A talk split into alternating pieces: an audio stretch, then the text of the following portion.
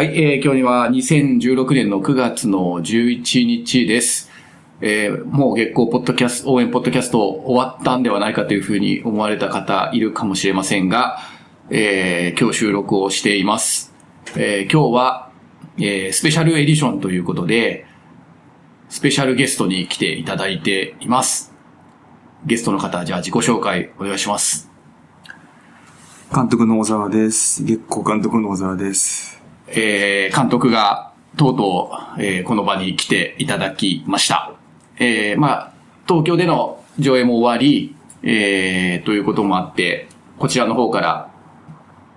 えー登場してもらえないかということで、オファーを出したところ、まあ、快諾ということで今回出ていただいています。えー、ありがとうございます。今日来ていただいて。ええこちらこそ呼んでいただいて、はいありがとうございます。あのーポッドキャストのホームページの方にも、まあ、いつか監督が来てくれたらいいなぁなんていうのを書いて、まあ、それまでは応援を続けようということで、まあ、この試み始まって、今日で19とかかな ?19 回目とかかな？そんなにかなっていう感じですけれど、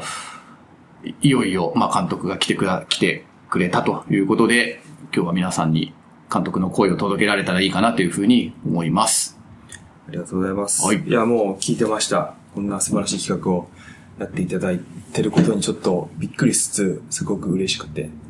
はい。まあ、公開前から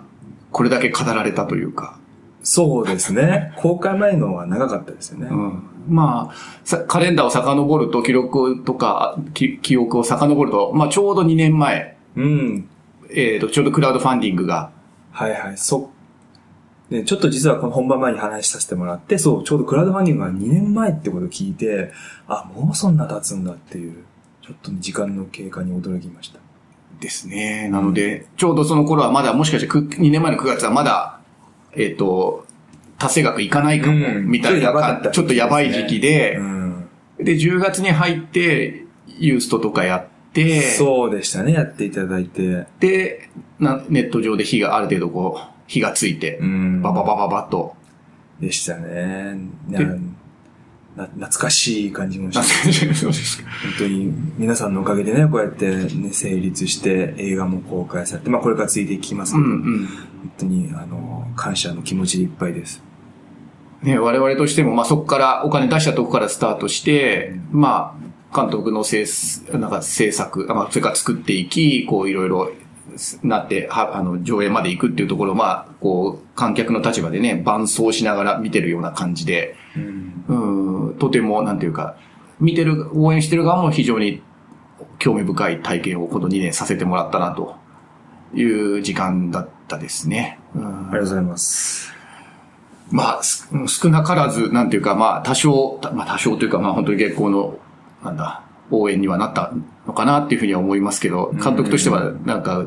どんな感じでした？聞いてて。いやー、すごく、ね、あの、月光だけじゃなくて、いわゆるこの月光が扱ってるこの性虐待とか、性暴力とか、ね、ふそういうものにね、あの、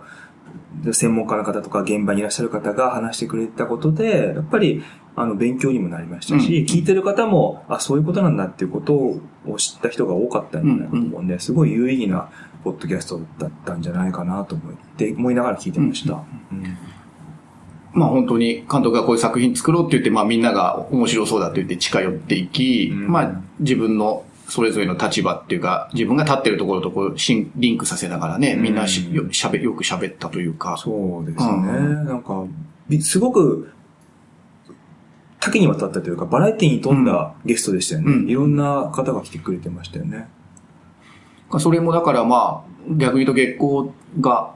っていう企画が、プロジェクトがなければ、わ私もで声かけなかっただろうなっていうような人が、と出会出会って、一緒におしゃべりしたりね、することで、まあ、割かし、こちらがお、このプロッドキャストとしてオファーを出すと、まあ、二つ返事でいいですよっていうかね、うん。関心を持ってくれた人はみんな、なんというか、協力してくれて、ここまで語り継ぐことができて、う。うんん、っていうのは、素晴らしい。うん。まあ映画の力というか、小沢監督のお人柄というか。いえいえいえいえ。あまあでもこういう、あの、ことが起こるのはすごくいいことだと思ってて、うんやっぱうん僕も映画を作るだけじゃなくて、映画をきっかけに何かしらこういうソーシャルアクションというか、みんなが、その、参加できるような、うん参加したり、その、知ることができるよううんなきっかけというか、仕組みがあればいいなと思ったんで、これはすごくその、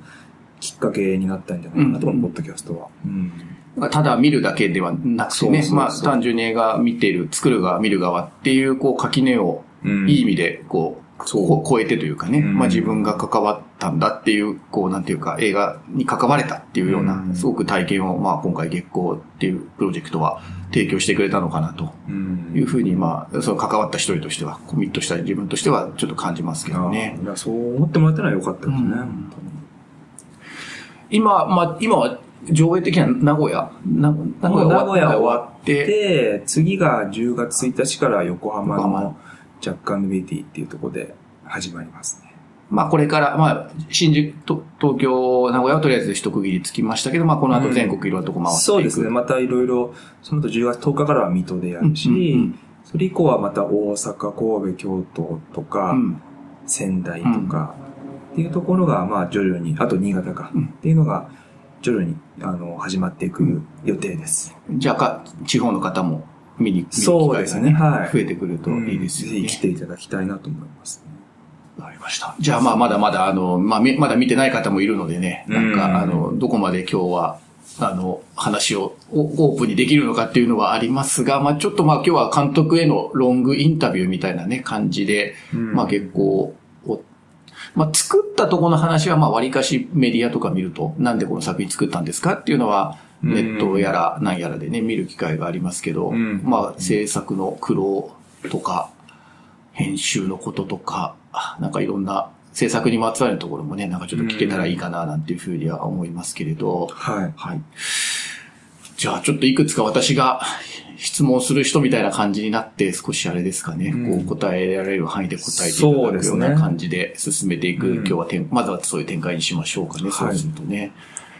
じゃあまあ、でもまあこのポッドキャストを聞いてる人は監督がなんでこれを作ったかっていうのは大体みんな理解してるのかな？そうね。僕もいっぱい語ったりもしてるんでね。まあ、言っちゃうと、あの、本当に今、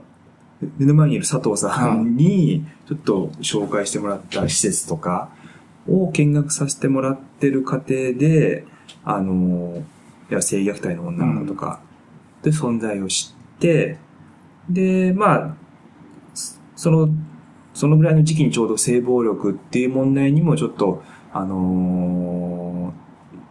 問題意識を持ってたんで、うんうんちょっと性というものを一つテーマにして映画を作ろうと思ったのがまあきっかけでしたね。で、脚本をうんを書き始め。そうですね。うんまあ脚本、まあ、まだ最初は本当に、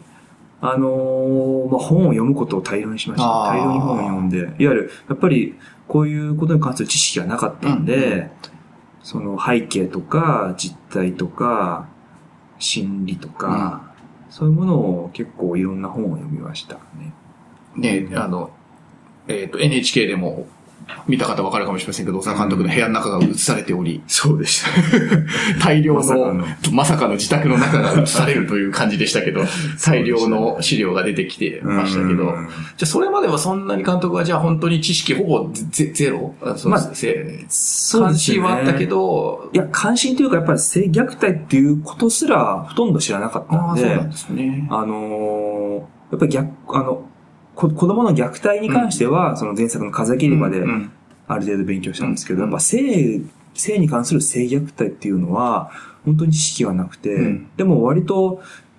しその探したらうん。あったんで、まあそれを片っ端からうん。読み始めて、あ、こうなる、こういうことなんだってことを、まあ勉強しながら、あの、ストーリーを考えていった感じですね。うん。うん。で、いろいろ読む中で、今回の、まあ、主人公二人のかおりちゃんとゆうちゃんが、こう、頭の中に生まれてきた感じうんそうですね。はい。うん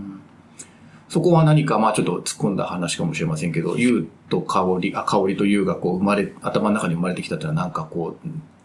う、どなんかどういうプロセスがあったみたいなところってなんかあるんですか？それともバーンって出てきたのか？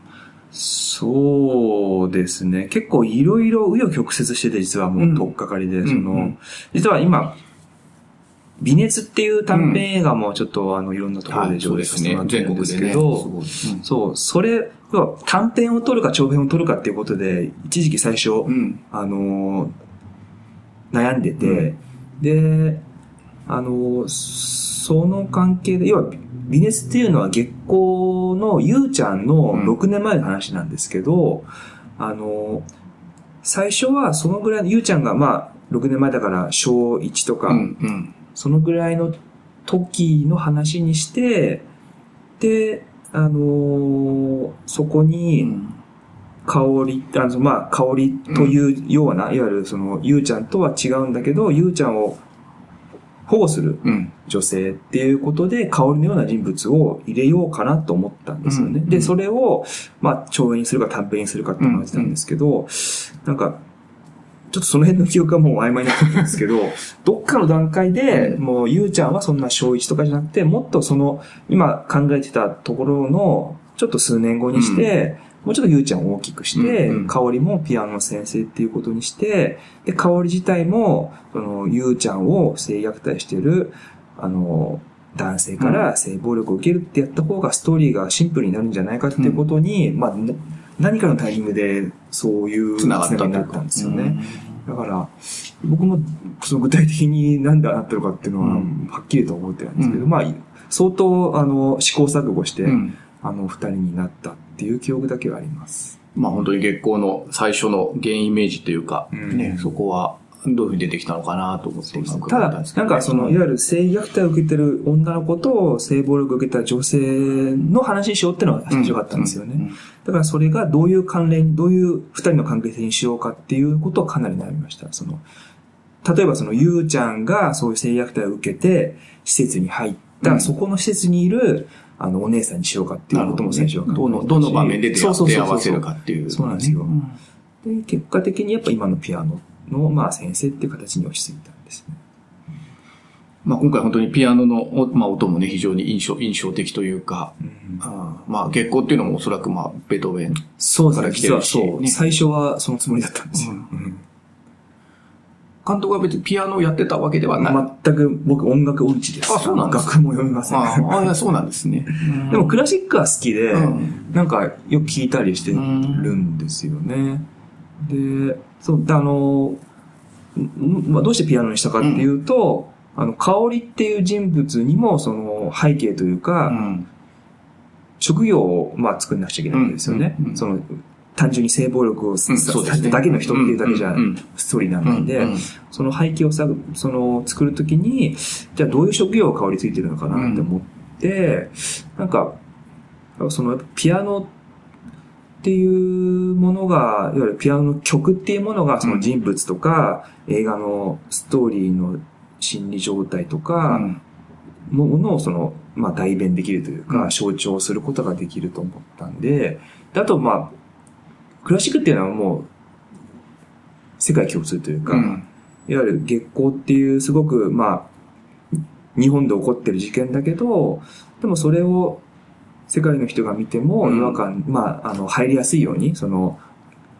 馴染みのある曲で、うん、まあ、紡いでいくっていうことで、ピアノっていうのは、あの、いい選択肢なのかなと思って、で、かつ、まあ、ちょうどその頃本当に月光っていう、まあ、ベートーベンの曲とかを聴いてたんで、なんか、で、あのその曲がすごくこういうストーリーに合ってるなと思って、うんうんあの、まあ、ピアノにしましたね。うん、まあ、結局、あの、ベートーベンの月光は劇中では全く使ってないんですけど。ああ、そう、そうなんでしたけど、私はあんま音楽詳しくないから、それは権利問題とかじゃなくて。いやいや、あの、月光っていうタイトルで月光を流しちゃ、あ、ちょっと安直だ。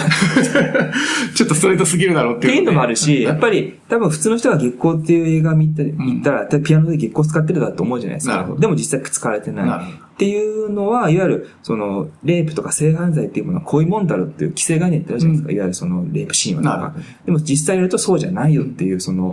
あのー、なんでしょうね。そういう心境とかけて、なるほど。あえて使わなかったっていうところもあります。なるほど、なるほど。ね、なんか話が細部に行って、なんか、なんか取り留めなくならないようにしなくてはいけないんじゃないかと思って、今一瞬ディレクターの目を見てしまったんですけど、ね、で、まあ、今の設定の話で言うと、まあ、私は実務者だからですけど、まあそこに今回かおりちゃんはファミリーホームをやっている娘の役っていうね。そうですねちょっとなかなかマニアックな設定が、そうですね。かなっていうともあって。まあでもうん、美穂淳さんとね、あの、かおりちゃんの絡みはとても印象深いうん母と子の葛藤のワンシーンですけどね。うんあの辺をファミリーホームの設定にするっていうのは、やはりあれですかね。こ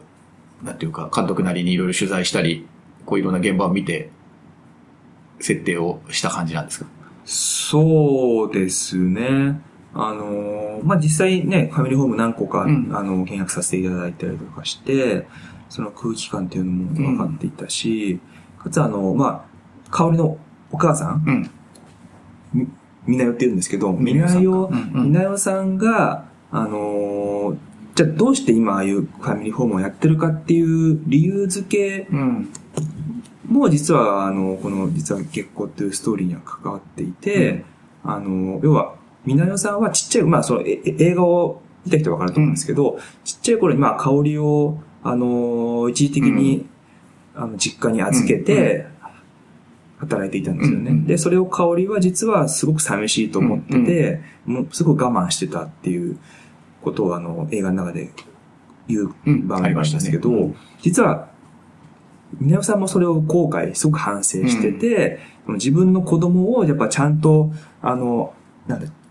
近くでうん。